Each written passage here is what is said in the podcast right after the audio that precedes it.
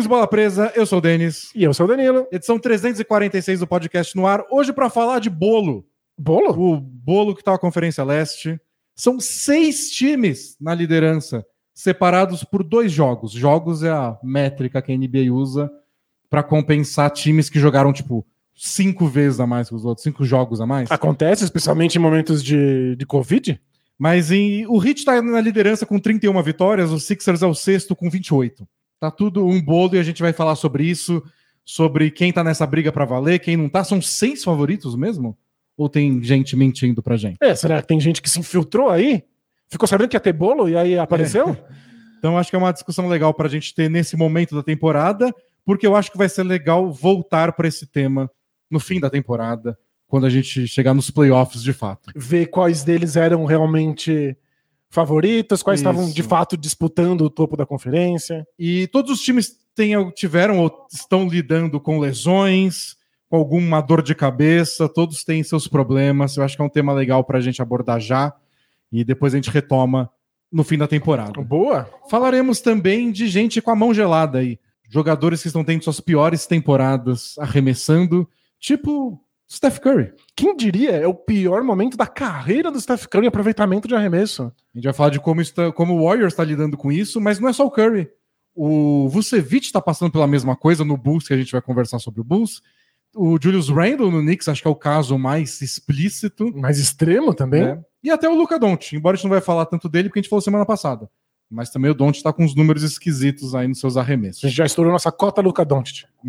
Tudo isso vai ser o tema de hoje. Vamos ter Both Things Play Hard com o retorno do, do caso do estudante de medicina que queria largar tudo, apesar do investimento milionário da família. Ele voltou? Não só ele voltou. Poucas vezes na história desse país uma história teve tantos comentários, É? gente mandando e-mail e gente dando conselho. e Teve gente- repercussão, então. Teve repercussão, então eu vou ler muitas mensagens sobre isso. Legal. Aguardem o Both Things Play Hard. Antes, porém, o Danilo tem um carinha do jabá para fazer, mas não é qualquer carinha do jabá. É que eu não sei como isso aconteceu, também foi no Both Things Play Hard, mas eu prometi que eu ia fazer um carinha do Jabá rap maromba. É, pra, pra quem não lembra, era o nosso amigo que confundiu Churches com a The Church. e aí eu falei, mas será que ele confundiu? Ele falou, confundi e não gostei de Churches, mas gostei do The Church. Então, conselhos certos por linhas tortas. Perfeito. E aí ele, aí ele fazia falou- rap maromba. Isso, ele falou que ele mesmo era um compositor, cantor, artista, entusiasta do rap maromba. A gente não conhecia sequer o conceito, e aí fomos ouvir. E é rap pra ouvir enquanto você malha, porque é um rap combativo, É, rap de ficar vitória, pra né? você acordar e ir à luta. Eu tava lá embaixo porque eu era frango, mas agora tô segura minhas veias. Agora eu tô no topo. E aí, alguém teve a brilhante ideia de o carinha do Jabá ia ser rap maromba, e cá estou eu, pronto pra esse desafio. Porque não fuja nenhuma luta, como diriam vários raps marombas. E vale dizer que o Danilo esqueceu de novo. lembrou há 10 minutos do início do podcast e fez. E fez mesmo assim. Compôs. Então saibam que isso que vocês vão ouvir foi feito em, tipo, 10 minutos no máximo, estourando. Ou seja, um resumo de toda a minha vida escolar. É. Mas eram os melhores trabalhos que a gente fazia, né? Nunca deixei de entregar um trabalho. Se bem. vou- Eu vou te denunciar aqui, Danilo. De- denuncia. De momento Até denúncia. porque não é mau exemplo pra ninguém, porque não é mais possível ser feito. É, Já aconteceu de você chegar no dia, não ter o trabalho, perfeito. e aí o que você fez? Você pegou um disquete, Isso. um floppy disk, e aí você pegou sua lapiseira E furei. e furou o, o pedaço magnético do disquete e entregou ao professor. Tá aqui meu trabalho. Porque o professor deixava a gente entregar em disquete. Numa época pré-internet. É. E aí que acontecia, o Danilo ganhava mais uma semana. Porque na semana seguinte o professor chegava e, Danilo, o disquete não abriu. Mas, sem citar nomes, eu fiz isso mais de uma vez. e numa das vezes, eu só ganhei uma nota. Porque certamente o professor deixou pra corrigir da última hora, ele não podia não dar uma nota. Ele falou, ah, dane-se. Já fui professor, sei como é, e ele falou só dane-se e me deu uma nota qualquer. Que eu certamente não contestei. Então, se vocês quiserem, crianças, hoje entregar um trabalho em disquete, tá aí essa dica. Tá aí, fica a dica. Mas acho que a internet arruinou tudo pra você. Adorei que você deu meu mau exemplo, ele só não é reproduzível. É, não, se fosse reproduzível, eu não falaria. Tem, tem Miguelzinho escutando a gente. Como é que vai ser o futuro escolar do Isso, Miguelzinho? não, caramba, eu fui professor, não posso dar esse exemplo para os alunos. Então entregue seus trabalhos, mesmo que você faça 10 minutos antes. E agora, com vocês, o Rap Maromba, que também é um carinha do Jabá do Danilo. Vamos lá. Esse é o carinha do Jabá, vou mostrar para você, porque eu saí da cama, não foi para perder. Contra tudo e contra todos, a gente ainda é um blog, a gente bate nas teclas como bate a Chris Borg. Uh! O endereço é bolapresa.com.br. A gente não teme a morte, tal qual Robespierre. Para quem paga uns trocados, tem conteúdo exclusivo para aproveitar malhando esse teu corpo massivo. Aproveita e forra os músculos com uma das nossas camisetas. Tem uma estampa diferente para todas as suas facetas. Aê, Danilo, Cuphead, é nóis. Da hora. Show. Show. Você tá grande aí, Danilo, tá malhando? Não tô. Apertar seu, seu- Não, eu, tô, eu só ganhei peso mesmo por motivos de comi na pandemia. Mas você conheceu o Rap Maromba agora. então. Pronto, agora minha vida vai mudar. Eu acho que tá de parabéns, Danilo. Muito Eu obrigado. acho que colocar Robespierre deve ser o primeiro ra- ro- Rap Maromba Com o Robespierre. com Robespierre. E nosso amigo, que é compositor, autor, cantor de Rap Maromba, Também conhecido como ele é um rapper maromba? grava essa versão do Danilo e só solta nos grupos aí. Vê se cola. Vê se alguém assina a bola presa. É, vai que estoura. E o link tá na descrição do vídeo ou do podcast. Pra assinar a gente, pra comprar camiseta, pra Caphead Pra tudo isso aí. e comprar na Caphead, porque vocês compraram tudo do, do- da estampa do, dos Splash Bros. E aí essas- esse mês não tá vendendo mais. Tem, tem que comprar outras Não, tem estampas. um monte de estampa. Mas eu, eu pedi a sugestão de vocês lá no, no Instagram e um monte de gente mandou estampa que já existe. Vocês podiam fazer uma com o Dennis Rodman, né? Já, Mas já tem. tem. Podia fazer uma do Both Things Play Hard com a Steve Wallace. Já Tem. tem. Então, entra lá no link e confere as camisetas, faz favor. Boa. Falar de basquete? Bora. Porque o Danilo, apesar da carreira de rapper maromba, Ainda sou um Ainda é um podcast, de podcast. basquete. A gente ainda é um blog.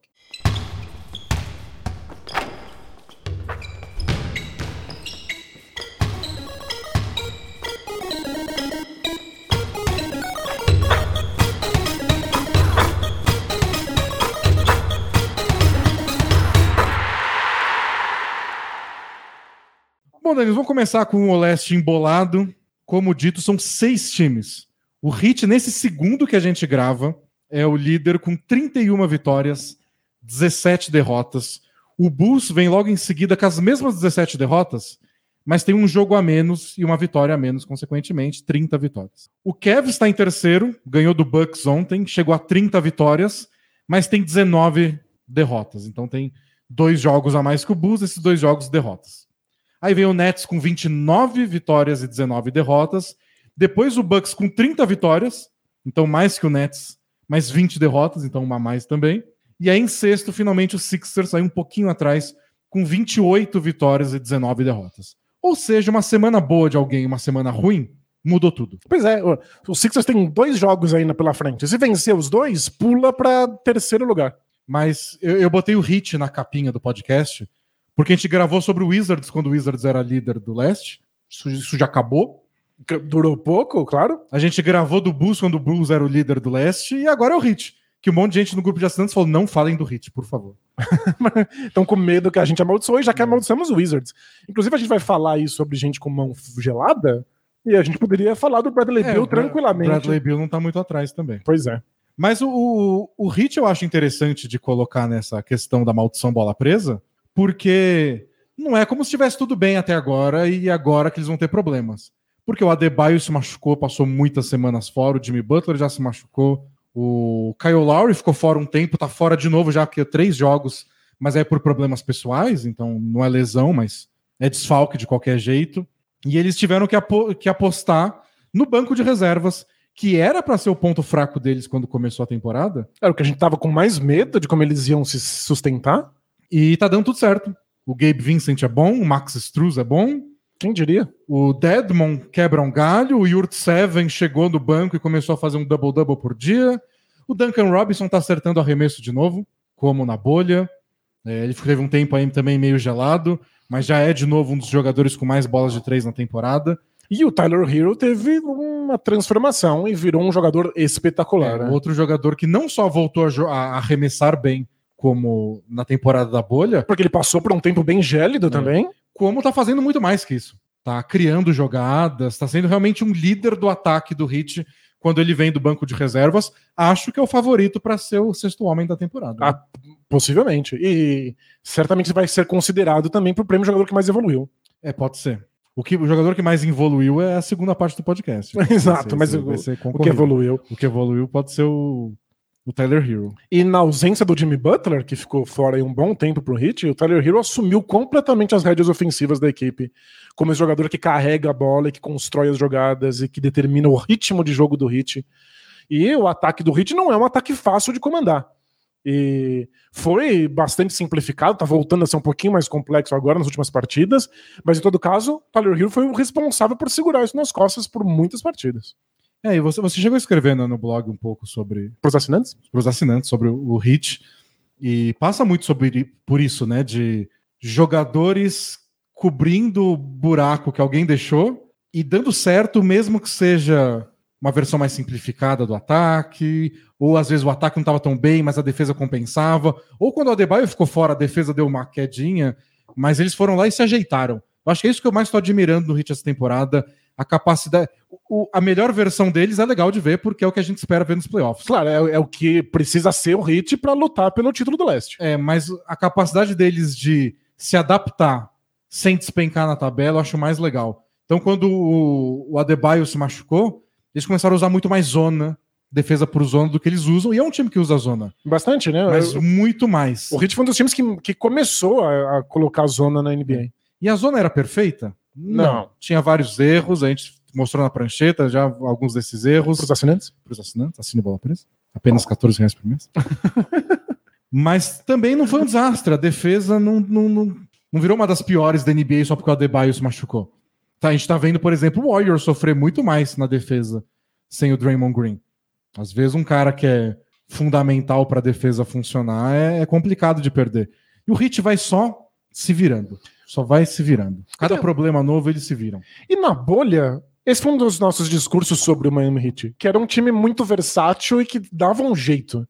E eles alteraram o jeito deles de jogar e a maneira de defender várias equipes diferentes, dependendo do que era necessário. É, o Hit foi o nosso modelo de, de versatilidade. E a gente falou tanto sobre o Spoelstra, que é um técnico que tem muito repertório, que consegue fazer o time jogar de maneiras distintas. Eles não tiveram que enfrentar tantas lesões. E aí, nessa temporada, eles tiveram muitos quintetos titulares diferentes por Covid e lesões diversas. E, de novo, é o mesmo time se adaptando. É o mesmo time sendo versátil, encontrando maneiras de fazer funcionar, mesmo sem peças muito fundamentais. E aí eu acho que tem a ver com o sistema ofensivo deles, que agora você falou que está voltando a ser mais complexo, porque ele é complexo de um jeito que também se adapta ao adversário. Tem um jogo muito legal que rolou semana passada, acho que foi, acho que foi começo da semana passada, que foi contra o Raptors, não foi contra um desses seis favoritos. Mas foi muito legal, porque o Raptors é uma defesa agressiva, uma defesa que gosta de tirar o garrafão, mas também eles são bem atléticos para contestar arremesso de fora, que sempre força um passe, um passe a mais, e o Hit gosta de dar esse passe a mais. Nós temos umas posses de bola que parecem infinitas quando estão jogando Raptors e Hit. E, e foi um belo um desafio para esse ataque do Hit.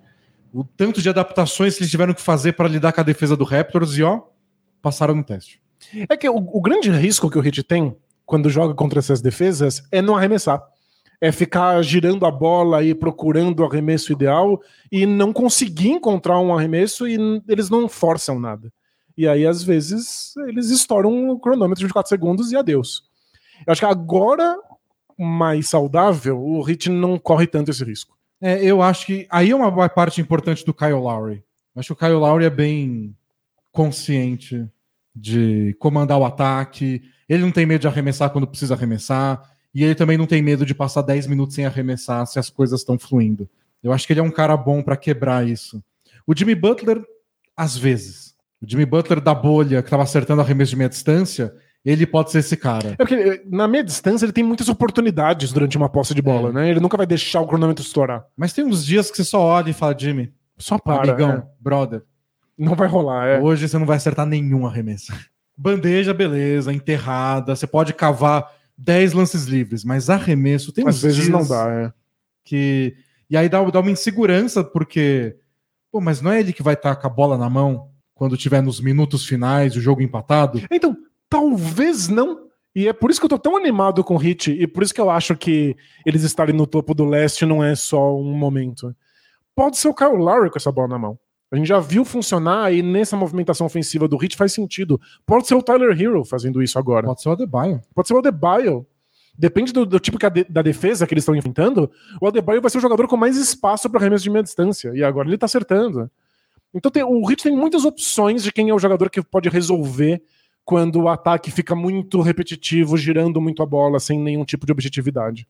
Tem um, um cara que eu gosto de seguir tanto no, no Twitter quanto no YouTube, que é o Gibson Piper. Ele é um técnico de ensino médio lá nos Estados Unidos. Ele faz todo só conteúdo sobre tática.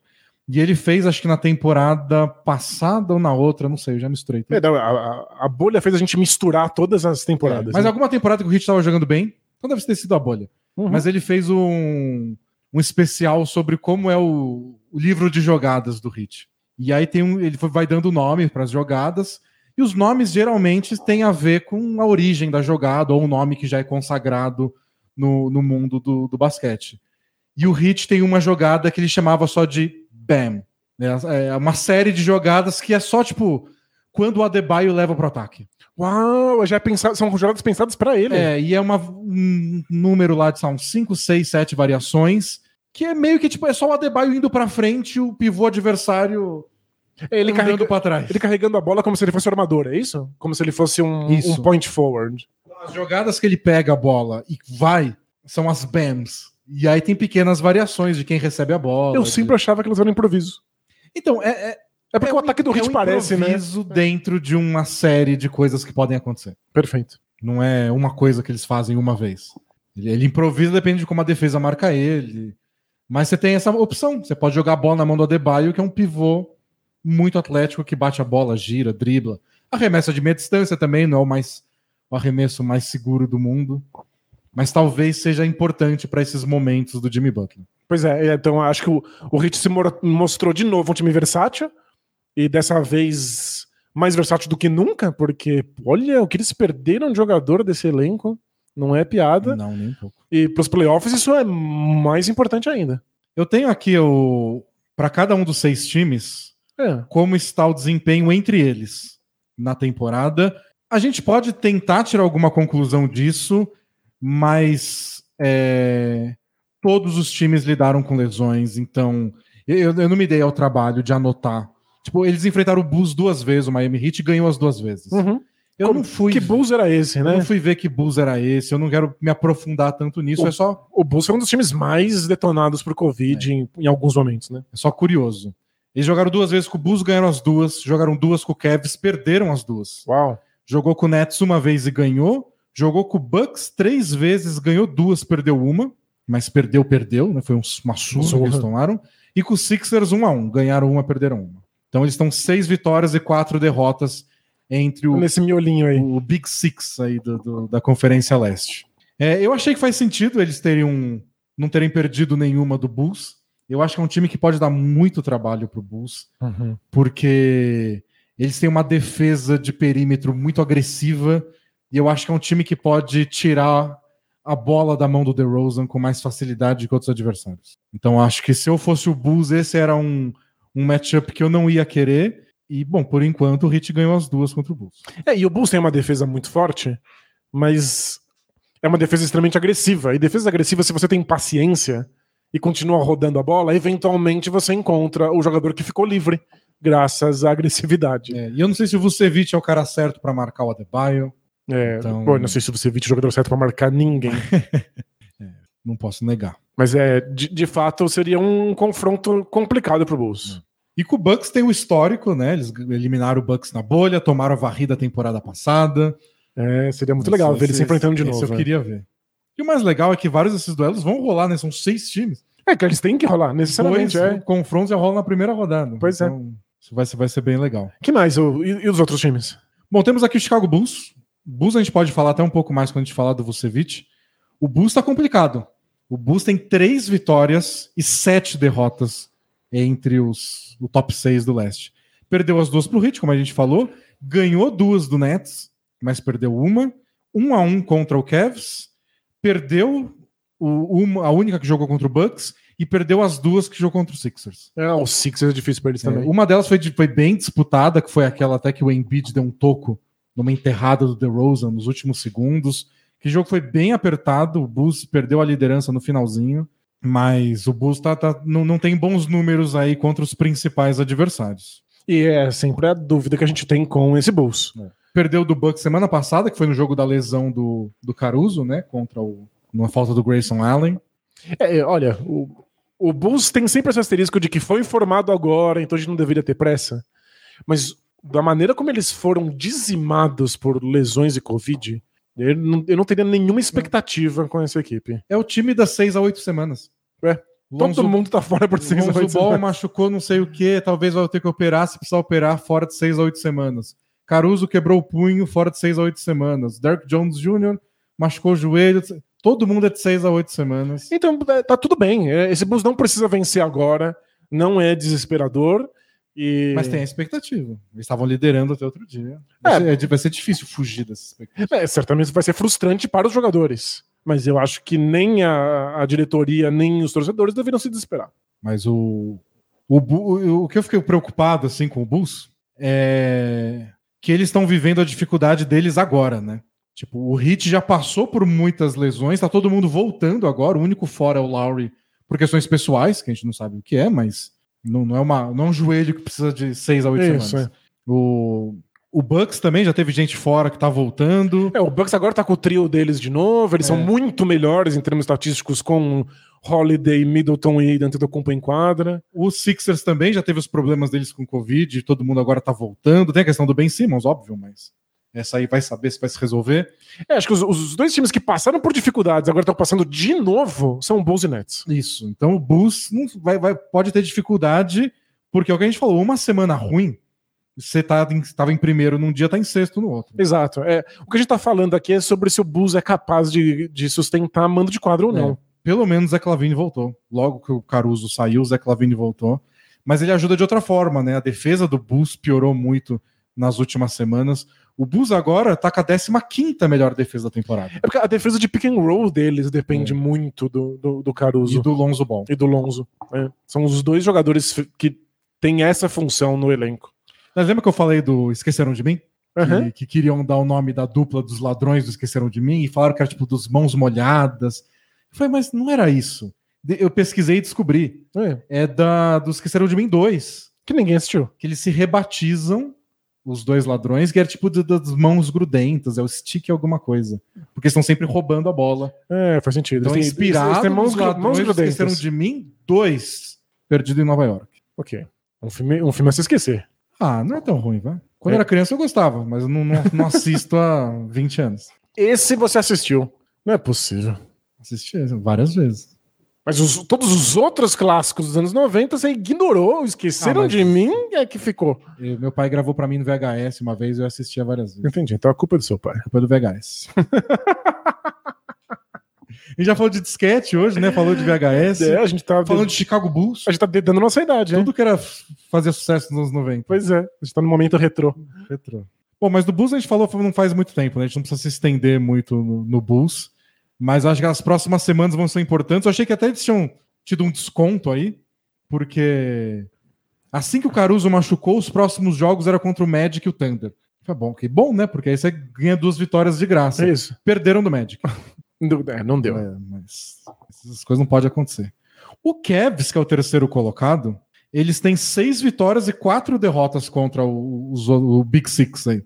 2 a 0 contra o Heat, 1 a 1 com o Bulls, como a gente já falou, uma vitória e duas derrotas contra o Nets, duas vitórias e uma derrota contra o Bucks, incluindo uma ontem, categórica. Categórica, em que o Tocompo teve que sair do jogo e falar simplesmente jogamos muito mal, a gente fede. É, enquanto comia coxinhas de frango. Isso, é.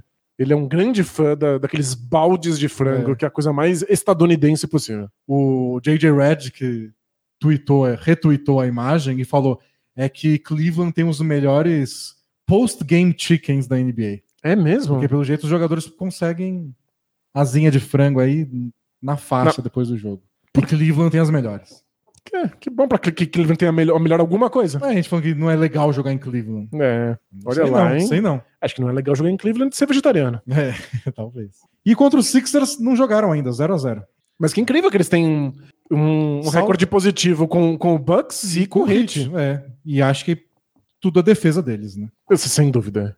É, o Antetokounmpo sofreu horrores marcado pelo George Allen. Ainda- Ainda teve uma partida digna, mas é, é curioso como o George Allen é um, um duelo muito esquisito para a maior parte da- das equipes da NBA. E esse topo aí do leste não é diferente. E o Jared Allen melhorou muito essa temporada, ele já era um mestre dos tocos, mas em conseguir sair mais do garrafão, né? Não É. que o Kevs vai botar ele lá para marcar armador.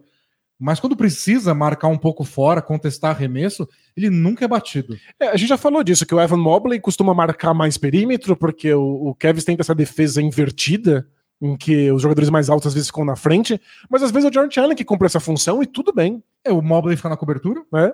E teve um toco que ele deu ontem no Drew Holiday, foi bem nesse estilo. O Jared Allen teve que sair, o Mobley na cobertura, dá o toco no, no, no Drew Holiday, puxa o contra-ataque, ele enterra. É muito complicado lidar com o Cavs. Mas eu acho que por essas razões, o Jared Allen pode até acabar sendo um bom trunfo para marcar o Antetokounmpo. Né? Tipo, vai inventar de arremessar, ele contesta o arremesso, vai jogar no perímetro tentando bater pra dentro e dar o girinho dele, o Jared Allen consegue marcar, vai ser bully ball no garrafão, o Jared Allen lida com Volleyball isso. não, é bola maromba, Bola porque a gente tá na vibe rap maromba. é. Pô, Boa essa. Boa, né? Agora? É, agora. Sensacional. bully ball tem sua versão brasileira agora, então, também com bola maromba.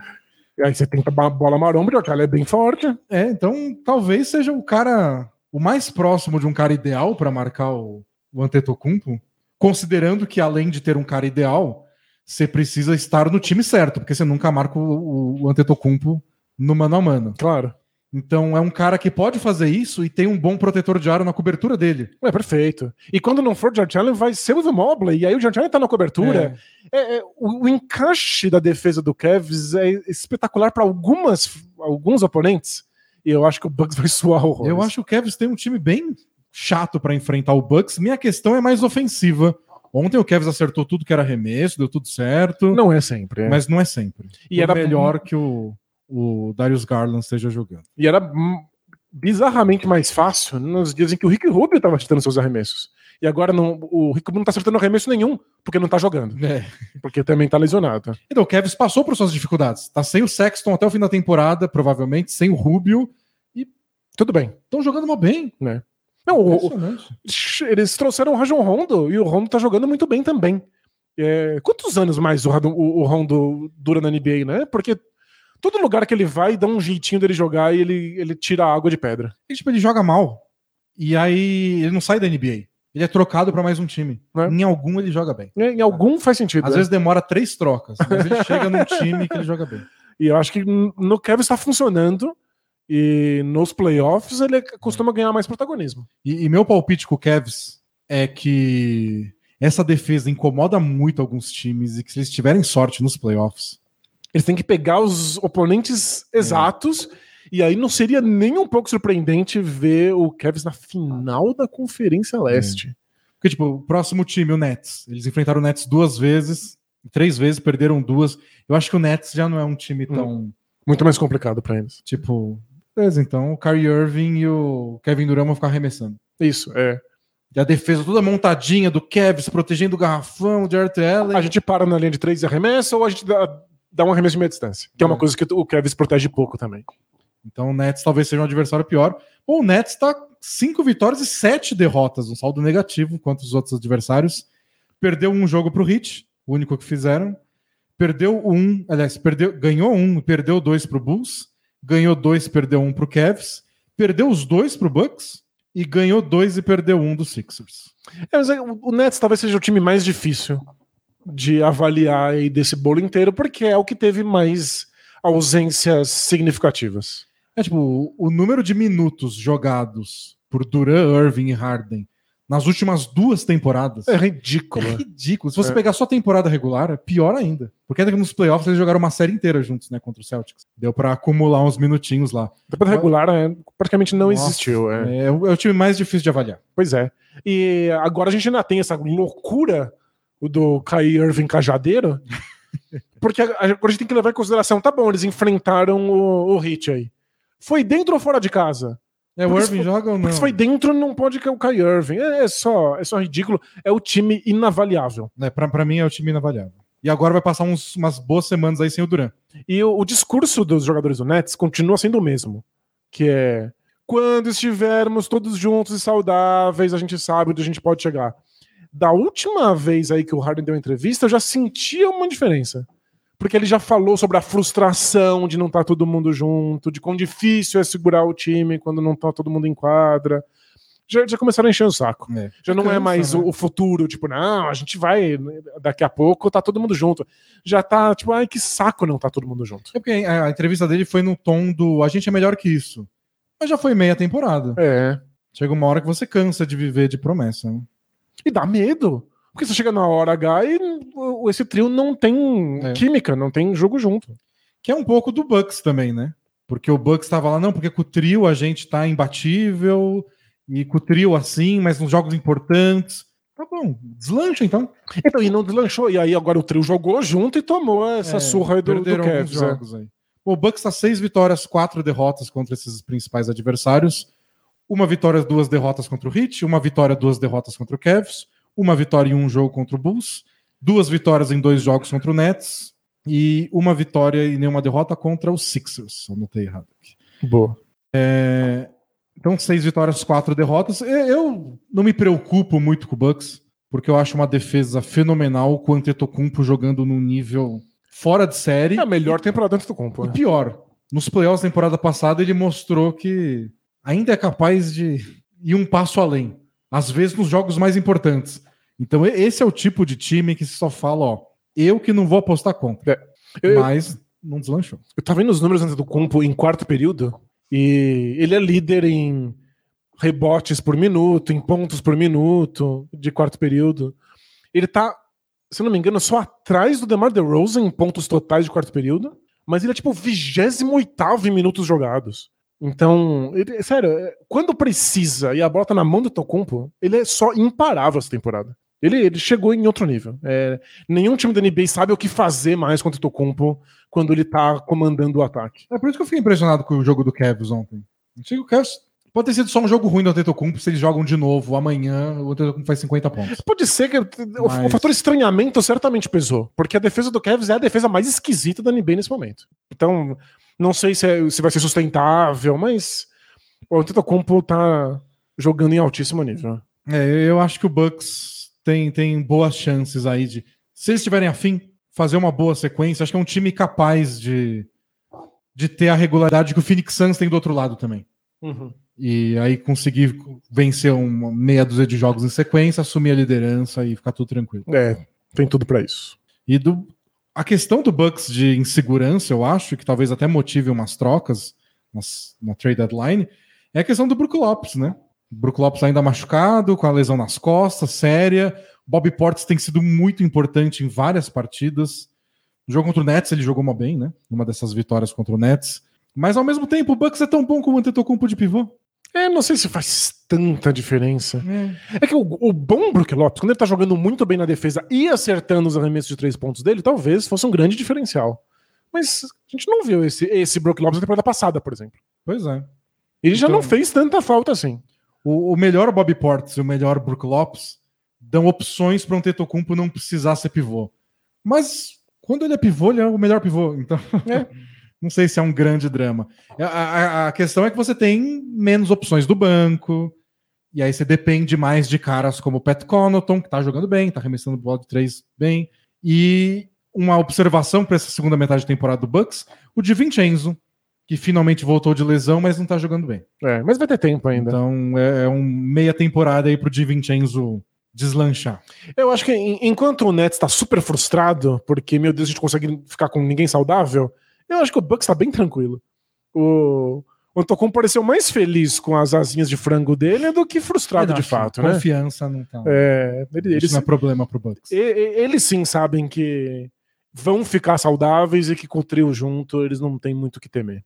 Os Sixers têm uma vitória e uma derrota contra o Heat, duas vitórias contra o Bulls, não jogou contra o Cavs, uma vitória, duas derrotas contra o Nets e uma derrota para o Bucks.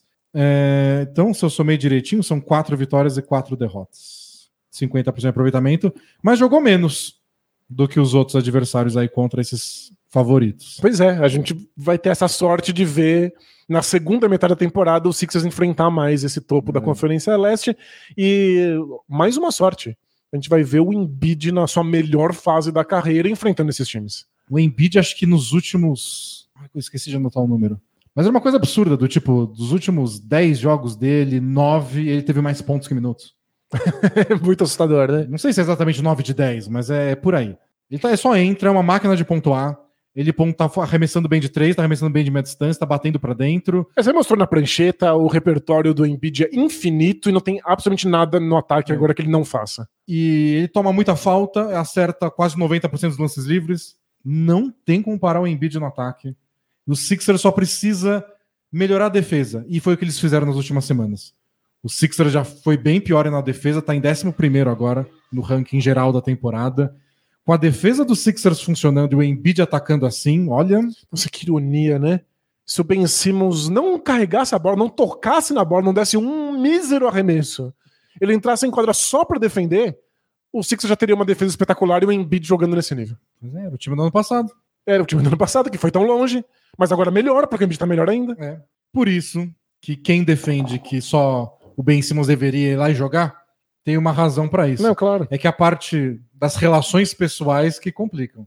Da cabeça do Ben É, Simmons. se fossem todos robôs, não teria essa bagunça. Mas se fossem todos robôs, eles já teriam se unido e feito uma revolução contra os seres humanos e a gente estaria morto. Mas não um robô com o tamanho e a força do Embiid. É, então. Não, não dá. Correndo como o Ben Simmons. Não, a gente já falou aqui antes que os robôs precisam obedecer a gente e é por isso que a gente faz curso na Lura.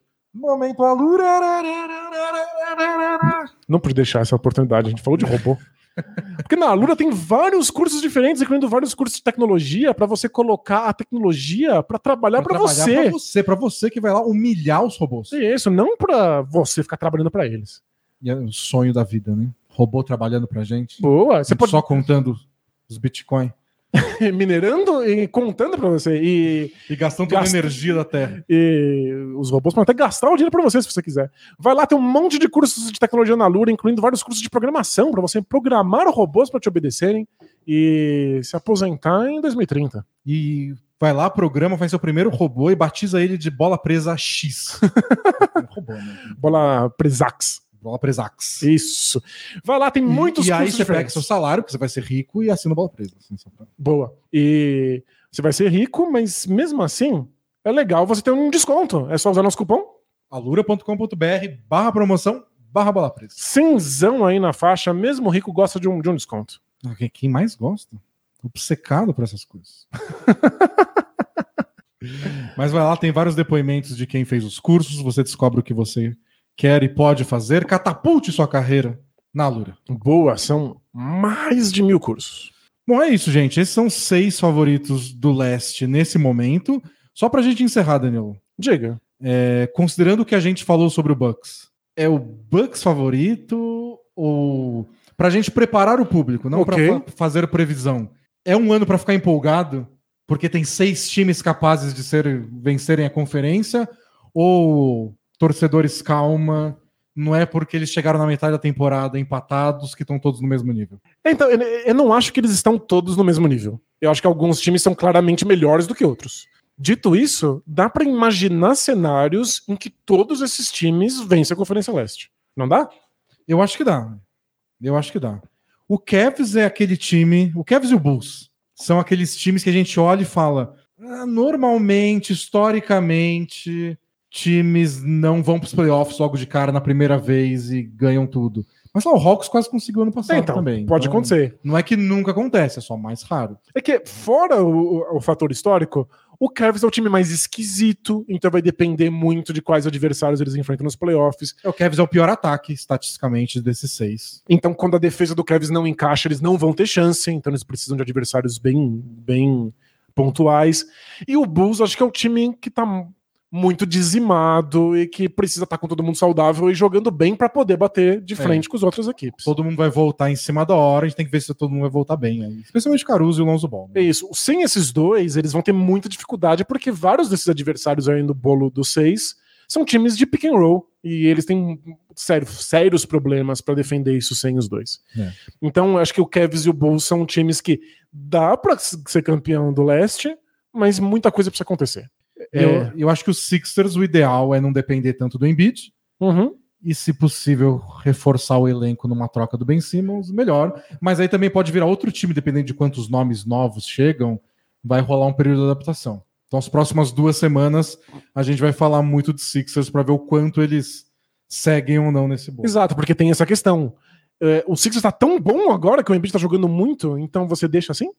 Ou vou dar aquele medo de não desperdiçar esse Embiid e aí você precisa trocar porque essa temporada é a que vai. É. Eu acho que tá tão aberto o leste que qualquer um desses times apostar tudo nessa temporada faz sentido. Faz sentido. O é. Hit, nossa senhora. É. Bom, é isso, gente. E o Nets? Bom, o Nets... É, né? o, o, mas o Nets e o Bucks são esses times que é só tá saudável, né? Isso. É só tá saudável e eles são amplamente favoritos.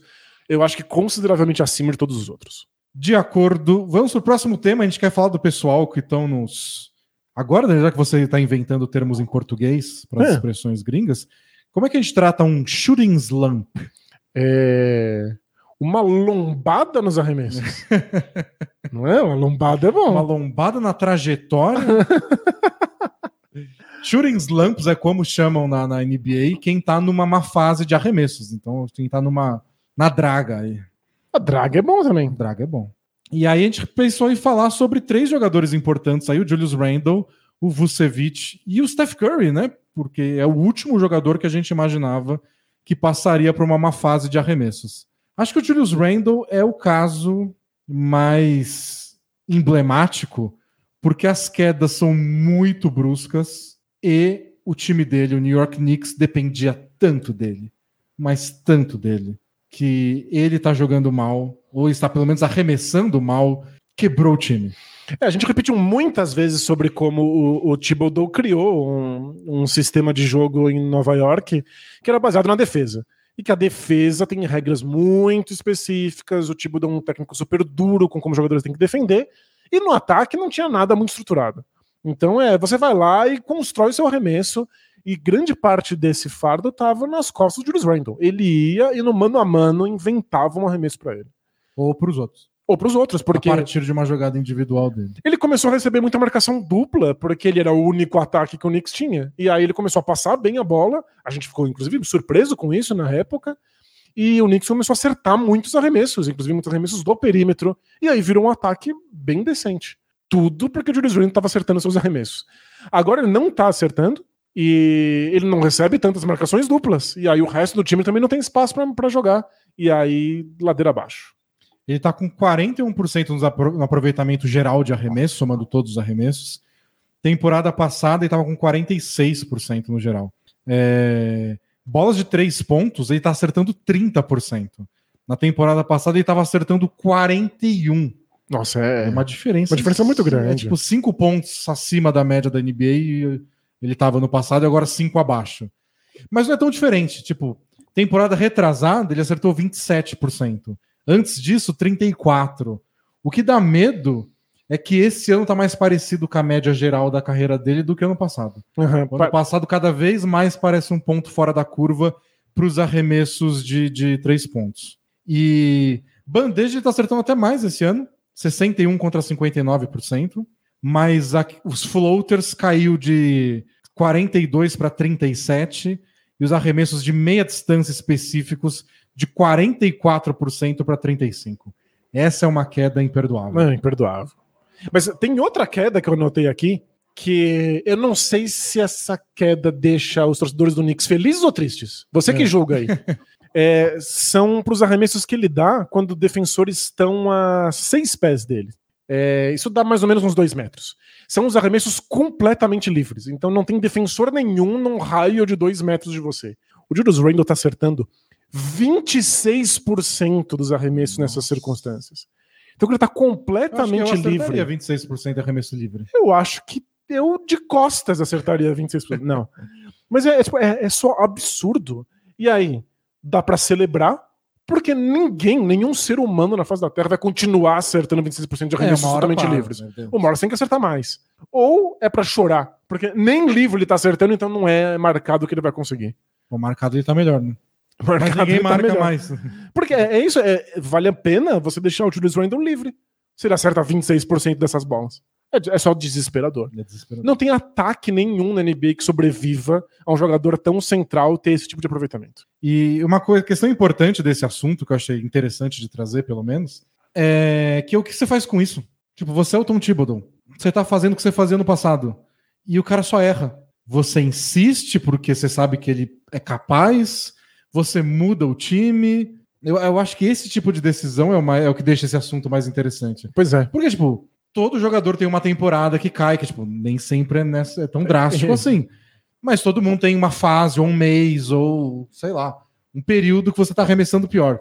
Como, como o time reage a isso? E o problema do Knicks é que o Knicks não teve nenhuma reação.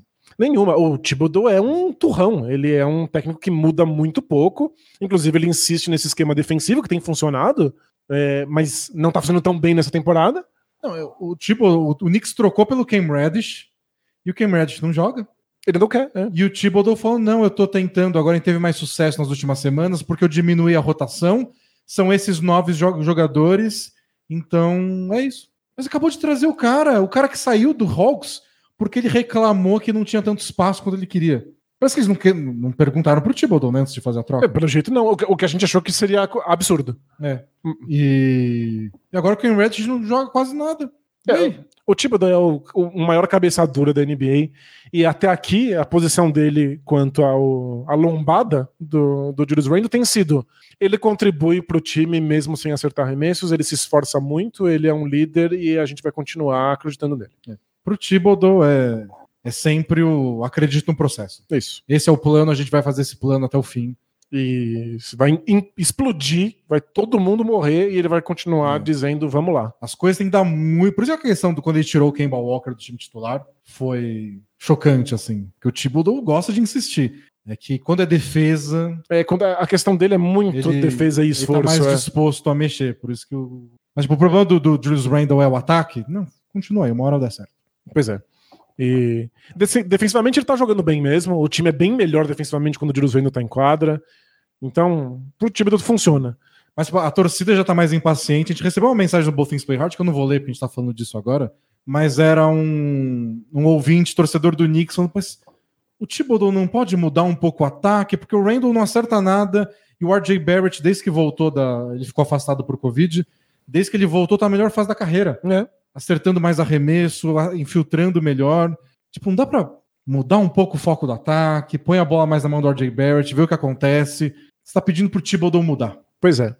Não vai ser de uma hora para outra. Ele tem que confiar muito no jogador para dar a bola nas mãos dele e falar, crie o seu arremesso. É, faz isso com o Derrick Rose. Derrick Rose também, é. Não sei se vai rolar. E talvez isso custe a cabeça do Thibodeau cedo ou tarde. Técnicos cabeça dura não costumam ter vida muito longa nas suas franquias, a não ser que ele tenha um sucesso incontestável não é o caso dessa temporada. Então, e o Knicks até tá melhor nas últimas semanas do que esteve aí nas suas piores fases dessa temporada.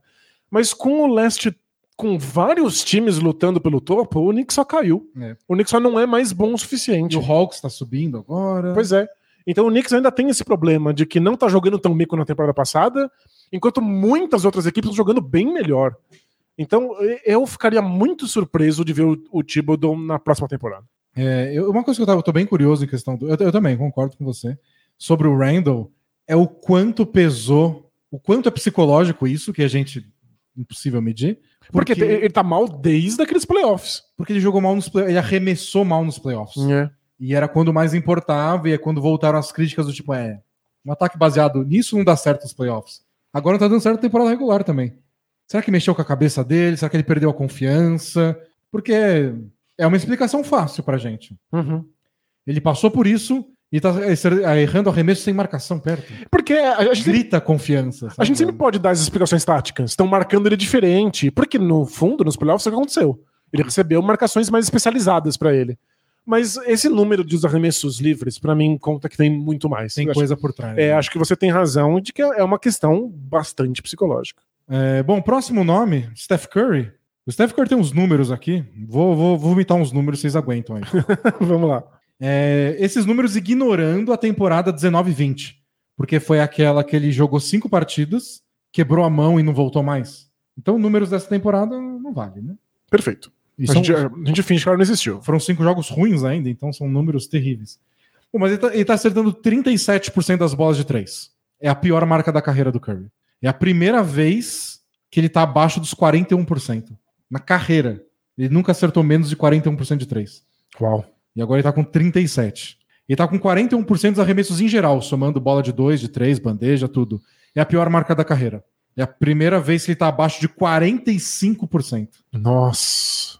É, tem o effective field goal percentage, que aí dá um peso para bola de três, então ele pode estar com uma média pior, porque ele nunca arremessou tanto de três, e arremesso de três tem um aproveitamento mais baixo, etc. Não, é a pior marca dele na carreira. 53,5, empatado com 2009-10, também conhecido como o ano que ele entrou na NBA. Uhum. Então ele nunca arremessou tão mal desde que ele chegou na NBA.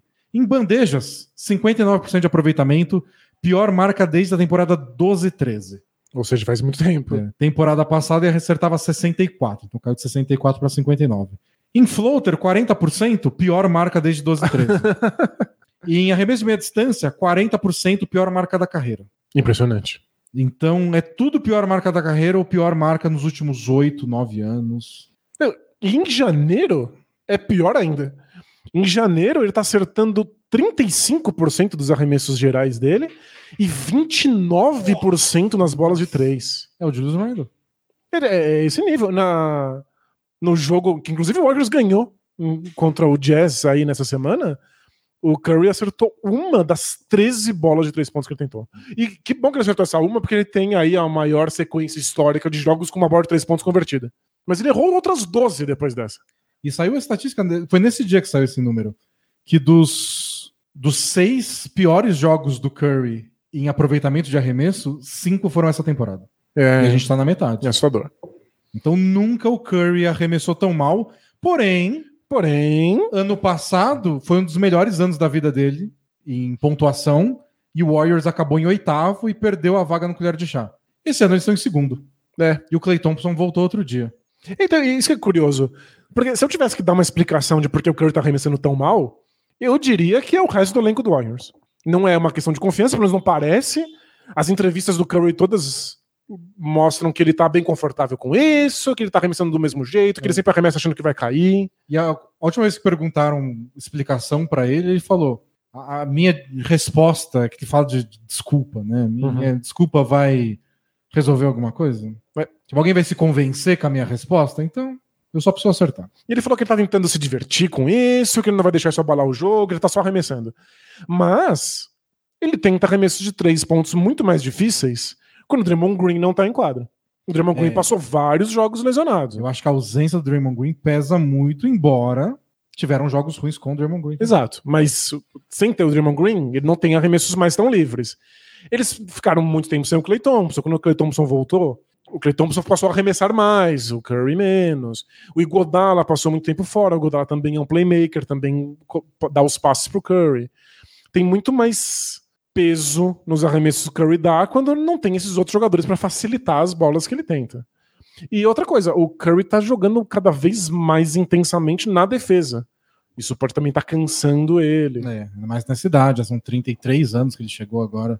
É, é, que eu tinha visto, eu esqueci de anotar, mas eu tinha visto ontem de que o aproveitamento dele em arremessos livres também. É, não, não lance livre, lance livre tá ótimo. Mas em arremesso sem marcação, é, tá, tá pior que ele costuma ser também. E aí isso poderia significar uma coisa, tipo, ele tá tentando arremessos mais difíceis. Uhum. E não tá tendo tantos playmakers ao redor dele. Aí quando ele fica livre. Mas aí quando ele fica livre, ele devia acertar, é. mas não tá. Aí talvez seja psicológico, talvez ele esteja incomodado com isso, porque não tá acostumado a arremessar mal. Mas eu acho que uma coisa interessante que acontece com o Warriors, que não tem acontecido tanto no caso do Julius Randle, no Knicks. A defesa nunca paga pra ver. Né? Então, Ninguém, a- ninguém deixa livre o Curry e deixa um livro de Julius Randle tranquilamente. Exato. Então o Warriors consegue executar o plano deles e a mera presença do Curry, o que rende de bandeja sem marcação para os companheiros? É isso que eles chamam de a gravidade É. do Stephen Curry, porque ele atrai a defesa independente do que ele tá fazendo. Só desistir, ele tá sendo marcado. Ele se mexe, vão dois caras juntos, aí o Luvinha fica livre em terra. Então, isso ninguém fez ainda. E eu acho que isso explica muito do porquê o Warriors continua lá em cima da tabela. Isso, eles continuam vencendo mesmo, venceram o Jazz, mesmo nesse jogo medonho do É. Curry em aproveitamento. O resto do jogo do Curry foi excelente. Então ele continua rendendo pro ataque de alguma forma. É, o resto do time continua. O Jordan Poole deu uma esfriada desde que o Curry voltou, ele foi pro, pro banco. Mas o time ainda pontua de uma forma ou de outra, a defesa segue ótima e por isso eles estão sobrevivendo. Porém, Porém- para eles ganharem título, eles precisam do Curry acertando. Isso é. Assim, não tem o que falar. É, o Curry mesmo falou que ele não tá preocupado porque o time tá jogando muito bem, mas que ele sabe que pra eles serem campeões, ele só precisa voltar a acertar essas bolas. É. E o Jordan Poole fica frio na hora que o Curry tá frio, aí vocês também complicam a vida. Mas esse eu tô curioso pra ver se. Será que um dia Alguém deixa o Curry livre de um propósito? técnico vai olhar e falar: gente, a gente tá tomando um baile. Deixa o Curry arremessar, Só- ele tá gastando 29% das bolas de três. É, é tanto backdoor que a gente tá tomando, bola nas costas, porque vocês ficam perseguindo o Curry. Deixa ele. Vamos fechar o garrafão. Isso, de- de- deixa um jogo, ver o que É. acontece. Ia ser, ia ser engraçado. Curry fazer 60 pontos. Mas é isso que é legal, né? A gente não marca o jogador naquele dia, a gente marca todo o histórico É. desse jogador. O Randall foi uma temporada acima da média. Ele ter um momento ruim força a gente a falar: agora voltou a ser o Randall de sempre. Exato, e aí você paga pra Curry ver. não. O Curry não. O Curry está marcando historicamente o melhor arremessador de todos os tempos. Acertando 29% das bolas de três em janeiro? Tudo bem, você segue marcando. E o Warriors vive disso. Continua vencendo jogos por conta da gravidade que o Curry traz na quadra, né? E por fim, o Vucevic tá com 44% dos arremessos gerais, pior marca da carreira. Ano passado, 48%, ano retrasado, 51%. Era, ele ficava geralmente por aí. Bolas de três pontos, 33%. Ano passado foi 38%. E nos dois anos anteriores, 40% em cada ano. É a pior marca desde que ele começou a arremessar de três, com volume, umas quatro temporadas atrás. E até nesse caso, o interessante do Vucevic é que refletiu no lance livre. Nos outros jogadores, não. Ele piorou até o lance livre. né? Ele tá com 74% de lance livre, que é a pior marca nos últimos seis anos. E ano passado ele acertava 87%. Ele era espetacular. Liberava os 90%, agora tá com 74%. E nas bandejas ele tá com 62%, pior marca desde 2015. Então, pro Vucevic, é tudo. É bandeja, é gancho, é floater, é bola de três, é lance livre. Nada cai para ele. E eu separei aqui, ele é a segunda maior queda de aproveitamento nos arremessos. A maior queda foi o Valanciunas. E a segunda maior queda de pontos por jogo. Que a maior queda foi o Bradley Bill. É, Bradley Beal vai, vai entender. Vai entender. Então, a, a dos pontos fazia sentido. Porque o Lonzo Ball tá arremessando um monte, ele não tava na temporada passada. O DeRozan chegou e resolveu ser MVP da NBA. Então, é, no começo da temporada era até louvável. Saiu muito, muita entrevista, muita matéria com o Vucevic é, elogiando o quanto ele não tava reclamando. Tipo, meu papel agora é sair do garrafão e fazer corta-luz, e eu não recebo muito a bola de volta. Tudo bem. Beleza, eu vou lá, eu faço o trabalho sujo. Então, normal cair a pontuação, mas caiu o aproveitamento, aí você começa a prejudicar o time. E ele começou a se mostrar é, incomodado agora. É, e nas entrevistas ele fala que é o pior momento dele na, na- na carreira profissional, em termos de, de arremesso, e que ele tá tem- fazendo as coisas do mesmo jeito, que ele acha que ele tá c- continuando o trabalho que ele sempre fez, mas que ele tá vivendo um momento muito difícil. O jogo contra o Magic foi o ponto mais baixo, porque o Bulls precisava dele, tinha acabado de perder Caruso, Lonzo Ball, etc. Era ele e o DeRozan. Contra o ex-time ainda, lei do ex. E ele jogou muito mal, arremessou muito mal. No começo do quarto período, o Bulls estava ensaiando uma, uma virada e o DeRozan foi sentar uns minutos para poder voltar e jogar os últimos oito, nove minutos. Então, os primeiros três minutos era só bola no Vucevic. Ele fez duas faltas de ataque seguidas, a quarta e a quinta dele no jogo. Ele errou todos os arremessos e o Bulls teve que. não conseguiu cortar nada da, da, da vantagem que o Magic tinha. Então, e o pior é que atrapalhou a defesa dele. Não que ele seja um bom defensor, mas o Bulls ajudou ele a se tornar um defensor que não compromete. Mas quando ele comete tantas faltas no ataque, ele não consegue mais defender. E foi o que ele disse depois do jogo. E que ele falou que ele estava mais frustrado naquela partida contra o Magic porque ele defendeu muito mal. Pois é. E ele tava tomando isso como orgulho, sabe? Eu Pelo te... menos eu defendo. Eu é. tô ajudando na defesa e eventualmente meu arremesso volta a cair. E o Bulls é uma das melhores defesas, vamos lá. Mas agora precisa do ataque dele. E ele não tá conseguindo corresponder. E eu não sei se. E, e o Bulls pode esconder isso por um tempo, né? Agora não. É, tem tantas armas ofensivas que não é um problema o Vucevic não estar tá numa noite inspirada. Agora eles precisam do Vucevic. Inclusive, eles só venceram o, o, Raptors aí nessa semana porque o Vucevic acertou um arremesso de três pontos livre é, no final finalmente. do jogo. E, eles estão passando a bola para ele, a confiança Sim. tá lá. É, eu, essa é uma coisa que, eu, inclusive, eu nem sabia, porque eu sou o maior leigo de basquete universitário do Brasil e região, mas o Vucevic jogou junto com o DeRozan na universidade. E, pelo jeito, eles eram muito próximos, e o DeRozan é o maior fã do Vucevic nesse bolso. E o DeRozan falou: eu vou continuar passando a bola para você, você vai continuar arremessando. Finge que nada tá acontecendo. DeRozan é o cara mais legal do mundo. Ele muito, né? Eu queria muito ser amigo do DeRozan. Tomar um eu chá com ele. também que eles tinham jogado juntos. Eles jogaram juntos na USC. USC né? é. é, DeRozan sabia do, do Vucevic, né? E... e é isso. O DeRozan continua insistindo, continua passando a bola para ele. E dessa vez o Vucevic acertou. Então, excelente sinal. Mas quando ele erra, o Bulls é um time muito mais fraco, né? E é importante o papel dele no Bulls, porque ele atrai muito pivô para fora do garrafão, ajuda o DeRozan a infiltrar, ajuda o Dossuma a fazer aqueles cortes que ele faz da zona morta para receber passe lá embaixo. E como o Bulls é um time de, de muito contra-ataque, o Vucevic chegar por último abre sempre uma opção isso. a mais de bola de três. O Derrick Jones Jr. também faz muito isso, de vir da zona morta para receber uma ponte aérea. O Caruso, né, o rei dos cortes em direção à cesta, o garrafão precisa estar tá livre. Para o garrafão estar tá livre, o Vucevic está no perímetro, acertando arremesso de preferência. Exato. Então acho que essa é uma coisa bem importante para o Bulls nessa, nessa fase final da temporada. E eu fico meio triste para esses torcedores que são muito dedicados. Torcedores que só assistiram jogos do, do Bulls nas últimas temporadas, talvez nem tenham visto o Vucevic ser bom. É, né? Porque quem vai assistir o Magic também. Exato. E aí agora que o Vucevic chega, eles pensam, quem é esse cara horrível que não acerta nada? Por que, que ele tá aqui? Era melhor ter qualquer outro pivô. Foi caro a troca. E o Wendell Carter jogando bem no Orlando Magic. Então, tipo, a gente tem que acalmar o, o torcedor especializado em Bulls e dizer: o Vucevic é realmente bom. Ele é um jogador que, inclusive, não é só um arremessador, ele tem um bom jogo com as duas mãos perto da cesta. É, ofensivamente é onde ele brilha, né? Exato. Então, tudo leva a crer que eventualmente ele volta a acertar os arremessos. É, eu tô, tô torcendo para isso porque eu gosto muito desse Bulls. Sem dúvida. E eu, eu gostei da coragem que eles tiveram de apostar no Vucevic.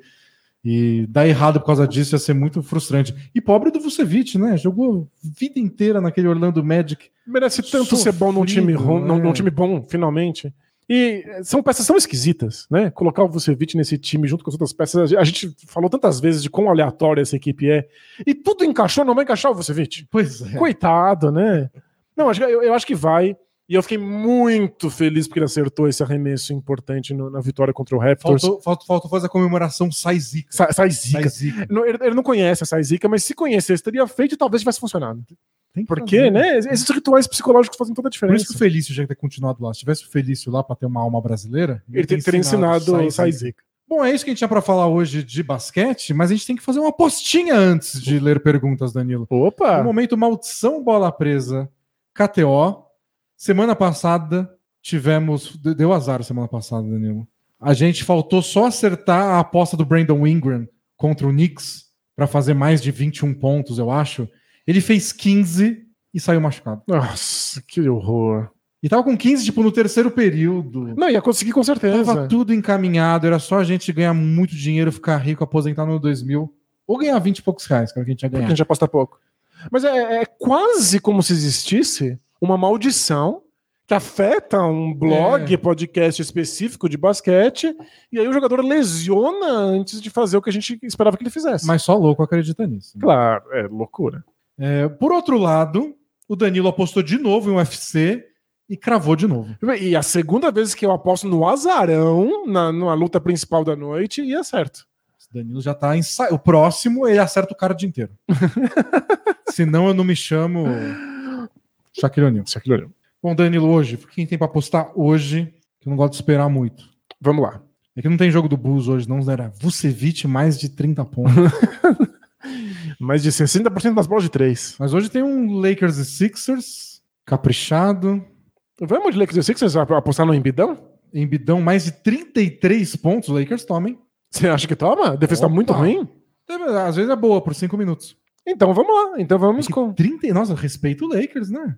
Mas, 33? Mas se você, que torcedor do Lakers, falou que toma, então toma. É que sabe qual é o meu medo? É. O Embiid faz 28 pontos em 25 minutos. E aí o jogo, o jogo acaba. O Sixers é. abre 30, nem volta pro quarto período. Pode ser. Mas não, acho que com o Anthony Davis, o, o, o Lakers vai tentar. Ah, nossa, mas é muito, né? 33? Eu não acredito no Embiid, então. Então você é um odiador do Embiid. Curry agora, Warriors e Wolves. Por um lado, a gente falou do Curry hoje. Uhum. Por outro, Anthony Edwards disse que ele jogou tão bem no jogo passado, que ele fez 40 pontos, uhum. Que ele sentiu Jesus negro no quadro. ele deu as melhores barra piores entrevistas da NBA. E falou que se ele continuar jogando assim, ele vai ser MVP temporada que vem. Não, não vai, mas. Se ele fizer 40 pontos todo jogo. É, vai, todo mas... jogo vai. É, é, mas é, o que ele tá jogando é, é um absurdo. E ele fica cada vez mais parecido com o James Harden. Não é possível. Ó, do Curry tem mais de 25 pontos, mas eu não quero nisso. Ah, mas sai, sai zica. Mais de 3 bolas de 3 pontos. Boa, vamos. Sai zica. Momento sai zica do Curry. Então ele vai fazer pelo menos 4 bolas de 3 hoje. E te, existe uma chance do Curry realmente falar sai zica, porque o Leandrinho tá na comissão. É, e ele conhece até a Regina Casé. Claro que vai dar Quem nunca viu, procura o vídeo do Curry com a Regina Casé, que é um clássico da história da NBA. Que mais? Não tem ninguém que a gente falou hoje? Ah, tem, tem um Bulls e Spurs aqui. É Legal. de hoje? Sim. Vamos botar um Vucevic aqui? Vamos. Ah, não tá aparecendo ainda os, os individuais. Deve ser amanhã, então. É, acho que é amanhã. Então a gente vai ter que ir com Magic Pistons, que todo mundo vai se reunir para assistir. Gente. Não, também não abriu. Vai ter que ser uma dupla, Danilo. Ou a gente aposta num jogo. Acho que uma dupla, uma dupla tá bom. A gente nunca ganha. Né? Foi tão é. difícil esse. Vamos apostar cincão. Numa dupla, em vez de uma, de, de, uma, de uma trinca. Trinca. Bom, vamos Legal. ganhar. Embidão boa, e boa, Curry, boa. acabou, faz o Pix KTO e. Abs. Abs e taca a vinheta. Are we having fun yet? Both teams play hard, Both teams play hard. It's not supposed to be easy. I mean, listen, we talking about practice. Not a game, not a game, not a game. We talking about practice. I want some nasty. Both teams play hard. Both teams play hard. God bless and good night. Vamos lá. Primeira pergunta do nosso Both Things Play Hard. Se você quiser mandar perguntas, bolapresa.com.br. A gente é um blog. Tá lá o linkzinho no topo, BTPH. E a pergunta, a primeira é do Labelo Mol. que é o Lamelo Ball com estilo, ele disse. Com, com, com dislexia, na verdade. Olá, homem-sereia e mexilhãozinho do basquete. Belezinha? Belezinha. Conheci o Bola Presa só esse ano e não perco um na plataforma vermelha de vídeos, não na plataforma verde de podcast. Ele é um, um fã do ao vivo, é. Não do, da versão editada que vai ao ar. Sexta-feira no Spotify, jogador de podcast gratuito. Pareceu propaganda eleitoral. Coligação? Graças a vocês, decidi apostar na KTO. Olha só. Aê, influenciando você a ficar milionário. Somos jovens influencers. Com exceção de que não somos nem influencers nem jovens. Minha primeira aposta foi no Lakers contra o Nuggets e deu aquele desastre. Né? O Lakers perdeu de 35. É, foi uma surra. Mas por sorte, minha aposta não foi confirmada por algum problema no site. Aí a KTO é perfeita, né? Te salvou Te dessa salvou de perder um dinheiro. No dia seguinte apostei, dessa vez foi para valer. No Wolves contra o Knicks. E o Towns fez a cesta nos últimos segundos. Muito e apostei legal. pro Anthony Edwards passar de 20 pontos. E ele fez 21. Nossa, lindo. Isso tudo é um sinal para eu tentar enriquecer com apostas esportivas e melhorar minha vida de um mero proletário professor de música? Não. Certamente, certamente que não. é, e colocou às vezes ouço podcasts antigos e PS. Danilo. Oi. Metal melódico não é tudo igual. É Acho que ele ouviu um podcast bem antigo que você bem falou antigo. sobre isso. Mas é tudo igual. É tudo né, igual, a gente sabe. Tá autorizado gostar. E é isso, Não sou polícia do gosto de ninguém. Inclusive, é muito bom gostar. Se você gosta de um, você gosta de todos. É, Aí tem muita coisa pra ouvir. Música pro resto da vida. Pro resto da vida. Mas que bom que você, você ganhou na KTO, mas Mas torcedores, calma. se você enriquecer é porque tá errado. você fez errado. Você deu muita sorte, mas geralmente vai dar azar. Próxima pergunta é do Emigrado. Olá, amigos, tudo bem com três asteriscos? Triplo asterisco? Nossa, Um muito para asterisco. cada dose de vacina que a gente toma. É isso aí. Vivo no exterior há oito anos com minha esposa e filhos. Já fui feliz aqui. Não falou em qual exterior, mas. Já fui feliz aqui, mas neste momento estou pensando em voltar para casa. Opa. É, acho que seria mais fácil ter ajuda com as crianças, voltar a ter contato com amigos de infância, etc. Porém, Porém, no país onde estamos, a educação das- dos meus filhos será melhor e eles irão ter mais oportunidades no futuro. Minha esposa não está convencida a voltar. Será melhor viver infeliz, mas ter meus filhos com um futuro melhor, ou ser egoísta e levar o meu ponto adiante? Desculpem a mensagem longa, não foi longa. não.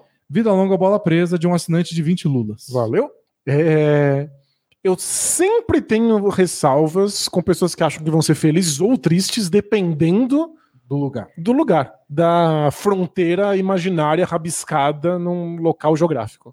Então, a gente acha que se mudar de ambiente a gente vai ser mais feliz e costuma ser uma excelente desculpa.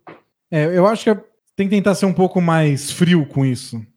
Porque é diferente morar no Brasil e morar fora. Claro. E, E ter apoio da família para criar os filhos certamente deve facilitar. Então, tenta pensar nessas coisas mais práticas. É, na hora de comparar, não só o imaginar O- aquela fora. O genérico felicidade, é, o Não, genérico, morar no Brasil. reencontrar amigos de infância, porque olha, pode não ter coisa pior na sua vida do que é. reencontrar um amigo de infância. Descobrir qual, qual- qual é o voto dele. Mas, dito tudo isso, é, é um assunto muito chave para a família. Então, não sei o quanto você pode ser egoísta e levar seu plano adiante. Tipo, sua esposa tem que concordar. Sem dúvida. E até as crianças. É, eu não sei a idade das crianças, às vezes não tem idade para falar. Então espera ter.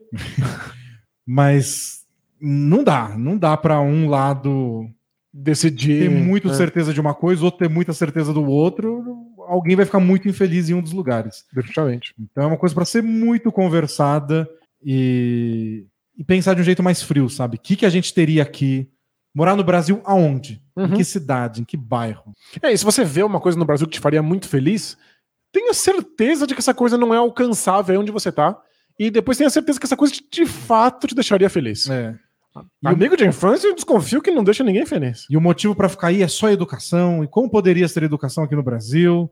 Acho que vale a pena pensar com tudo, mas não pensar sozinho. Porque senão vai dar ruim. Ah, mensagem do traidor do Denis e do Danilo. É, Olá, dupla, tudo bem com asterisco? asterisco. Estou mandando essa mensagem porque eu acho que devo essa explicação para vocês. É. Ainda que vocês tenham ignorado várias mensagens minhas no Both Things Play Hard. Você não é o centro do mundo, amigo. A gente recebe dúzias de perguntas. A gente não lê mais do que a gente lê. Nunca é pessoal. Boa. Comecei a acompanhar assiduamente a NBA nos playoffs de 2019. Acompanhei a saga do Toronto e a derrocada da, da dinastia do Warriors. Legal. Desde então me apaixonei pela liga. Consumi muito conteúdo sobre basquete, incluindo vocês. Escutei muitos podcasts especiais e criei um carinho muito grande por vocês e pelo esporte. Bacana. Até aí tudo bem. É. Porém, Porém, não sei se eu quero saber desse porém. após tanto consumo de conteúdo, nessa temporada percebi que saturou pra mim.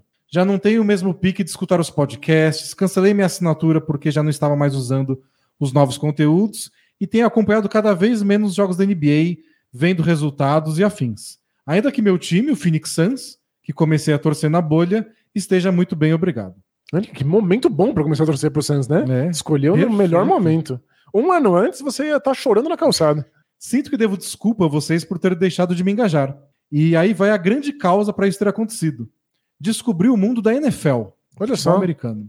O esporte é fantástico, a liga tem poucos jogos, valoriza demais o produto, todo jogo vale alguma coisa, mesmo de temporada regular. E os playoffs são maravilhosos. Tenho consumido muito conteúdo vindo de lá e estou cada vez mais apaixonado. Mas dura muito pouco também, né? É uma liga muito curta. Pois é. A temporada é curtíssima. Vi muitos depoimentos de pessoas, amigos inclusive, que deixaram a NBA e tornaram a NFL como liga preferida. Não pode assistir as duas? Acho que é proibido. A, a polícia A prende. polícia prende, presa dos esportes americanos. Os cops. Os tiras. Os tiras. Ei, olha os tiras. É. Um tira da pesada. Ei, TJ, olha aquele tira. Tô sentindo muito que está rolando comigo também e sinto que estou traindo algo que eu dediquei muito tempo para aprender a gostar. Você começou a gostar em 2019 também, né? Você É. dedicou muito tempo. Você não tá abrindo mão de uma década de torcida. Estou em um dilema envolvendo adultério e, e achando que os traídos são vocês. Mas sabem que o problema não é vocês, sou eu. Espero que não seja uma despedida, vida longa, bola presa, ainda que nossos caminhos sejam diferentes a partir de agora. Olha só aqui. É, é triste, mas também é. É mais triste do que precisava ser. É meio dramático. Pois é. Sabe quantos jogos da NFL vão rolar entre hoje e a final da NBA em junho? É. Três. Você tá brincando. E as duas finais lá de conferência que eles chamam, que eu não sei, de não sei das quantas, e o Super Bowl. Faltam três jogos. Eu sei que tem mais conteúdo a ser consumido. Uhum. Provavelmente deve ter, sei lá, draft, eu não sei quando é o draft. Tem... O, draft mais longo da história, porque É, tem- tem- você escolhe 42 jogadores no time. Eu sei que tem boato e troca e contratação. Tipo, eu sei que não acaba Mas jogo, jogo não tem. conteúdo, mas jogos entre hoje e a final da NBA tem três. Se você não quer acompanhar a NBA, não tem nada a ver com a NFL. É, dá, dá pra acompanhar duas ligas, dá pra assistir um jogo da NBA quando não estiver passando futebol americano, e mesmo assim, talvez você esteja aí de saco cheio, as coisas mudam. Às vezes você não quer mais assistir um esporte por um ano, dois anos, de repente dá uma vontade de acompanhar de novo. Se você não quer, você não quer, tá tudo Né? certo, tudo certo. Mas acho que NFL é. Tipo, você conheceu, gostou e tá acompanhando mais, beleza. Tá tudo bem. Mas nos Estados Unidos, isso era mais comum na época que o... não tinha internet extrapolando tudo. Mas que a NBA ficava em segundo plano nos Estados Unidos até acabar a NFL. Falando mais em termos de espaço que os noticiários esportivos dão para cada liga. Uhum. É que agora com a internet, quem gosta de NBA acompanha tudo de NBA Isso, sem, sem parar, parar. 24 horas por dia. Então meio que mudou esse discurso nos Estados Unidos. Mas tem gente que ainda é assim. Até fevereiro é tudo NFL, NFL, e depois começa. Como é que tá aí a temporada da NBA? Agora que tá na segunda metade? Ah, esse time tá bom agora? É quando começa a passar jogo da NBA na TV aberta dos Estados Unidos de domingo, porque domingo é o dia da NFL. É, não tem mais, e eles mesmos começam É, a mostrar pro Aí público a, geral. A é. ABC começa a passar jogo na TV aberta de domingo. Então, se você quiser fazer isso, que nem esses americanos fazem, tá aí. Se você não quiser também, Problema nenhum. Sem, sem dramas. Mas é legal saber que dá. Dá. E que também dá pra se afastar e voltar do esporte que você quiser, do hobby que você quiser. É. Você não vai perder o tempo investido num esporte. Agora, Danilo, É. temos 80 mensagens sobre o caso do Mediciner desesperado, que é o ouvinte da semana passada, Boa. que disse que estava desesperado, queria largar a faculdade de medicina, mas que os pais estavam investindo uma fortuna de 12 mil reais por mês na mensalidade. Boa. E aí ele manda uma mensagem. Ele mesmo re- Ele- retornou. ele Então, retornou. a gente começa com ele? Começa com ele. Vamos lá. E aí, D&D, tudo certo com asterisco? Asterisco. Volto aqui para trazer algumas informações que faltaram no último texto e só percebi depois que eram importantes. Boa. É, entrei na faculdade no início de 2019, igual quando o cara começou a acompanhar o NBA. NBA. Quando tinha ainda 17 anos. Nossa senhora. A gente falou que era cedo demais pra fazer uma faculdade de medicina, porque faculdades você quer experimentar, ver se gosta, não gosta, desistir. Com 17 anos. Pois É, só, é só cruel. Cadê o processo de ficar seis anos no cursinho, né? É, porque às vezes te faz ter alguma perspectiva também. E às vezes mudar de ideia. mudar de É, outra claro, coisa. conhecer outras coisas. Hoje tenho 20 estou exatamente na metade do curso, faltando ainda longuíssimos três anos de tortura e sofrimento. Para ajudar o Danilo, que não tem como for- ponto forte a matemática, Aham. meus pais fizeram a loucura de gastar até agora 250 mil bonoros Nossa! em um menino de 17 anos. Sim, Danilo, esse absurdo todo, e ainda faltam outros 250 mil. Inacreditável. É que você pensa por outro lado. Qual lado? Soma 250 mil que já gastou. Custa 250 mil que vai gastar. Põe num bolinho, Aham. você não compra meio apartamento aqui no- em São Paulo. Não é tanto dinheiro assim, com exceção de que a gente nunca vai ter esse Não, dinheiro na vida, ter. né? Mas pensa que é tudo tão caro. que não é como você também compraria um apartamento num bairro de classe média em São Paulo. Nossa senhora. Não sei, não sei o que é mais errado, o preço da faculdade ou o preço de apartamento. Mas continua. E toda vez que eu lembro desse valor, a vontade de surtar aumenta. É, Eu acho que isso, isso tá atrapalhando muito. Atrapalha É muito. muita pressão. É muita grana. E é muito novo. É... Tipo, é- era impossível saber se ele ia gostar disso. E aí, antes dele poder descobrir se ele vai gostar ou não, já colocaram 250 mil na, É. na, na barriga dele aí. É muita pressão. De... A obrigação de gostar é muito pesada. Pois é. Vocês também me perguntaram o motivo que me fez entrar e se ainda tenho isso na cabeça. E a verdade é que eu quero ser médico. Hum. E tenho o sonho de me especializar em medicina da família, que é uma área onde trabalhamos em postos de saúde Muito e legal. fazemos o atendimento primário de toda a família. E conhecemos não só a doença que a pessoa possui, mas também o entorno da pessoa e se esse entorno atrapalha ou ajuda no processo de cura da doença. Muito bacana. Resumindo bem, eu tenho sim a vontade de me formar e ajudar as pessoas Ok. mas ainda assim não acho que vale a pena todo o esforço e tenho medo de perder a cabeça no caminho. Pois só de lembrar que ainda faltam três anos tenho vontade de chorar. É desesperador mesmo. Já falei para meus pais há uns seis meses que penso em desistir e eles não levaram a sério. Deixaram entender que não é uma opção. No mais é isso, e agora que vocês responderam um texto meu, te considero amigos. Brother. Brother, quando tiver pelada bola presa, a gente joga juntos. E quando, É. você for, quando você for médico, você vai assinar a gente com gosto. Vai vacinar 10 vezes. Vai dar 250 mil pra gente, assim. Que é o, o salário de um médico. hein? Ou não? Acho que não o médico da família, num posto. É, mas antes de mais nada, acho que é importante dizer pra ele que sim, desistir é uma opção. Desistir é e sempre vai ser uma opção, independente do que seus pais falarem. É. Mas assim, talvez tenha sido como você conversou também, tipo, nossa, vontade de desistir. Eles, ah, tá. Uhum. Talvez tenha que sentar e conversar, do tipo. Estou Gente. pirando, caso É. você esteja pirando. Porém, Porém- você não precisa desistir hoje, pelo menos, É. porque temos muitas mensagens de amigos internautas querendo te ajudar. Então vamos lá, tô curiosíssimo. A primeira é do Ricardo. Ele falou: Olá, Denis DJ e Danilo dos Teclados. Tudo bem? tudo, tudo bem. Com asterisco. Tem asterisco. Claro, asterisco, asterisco. Tem uma sugestão para o leitor que mandou a pergunta sobre se desistir ou não do curso de medicina. É.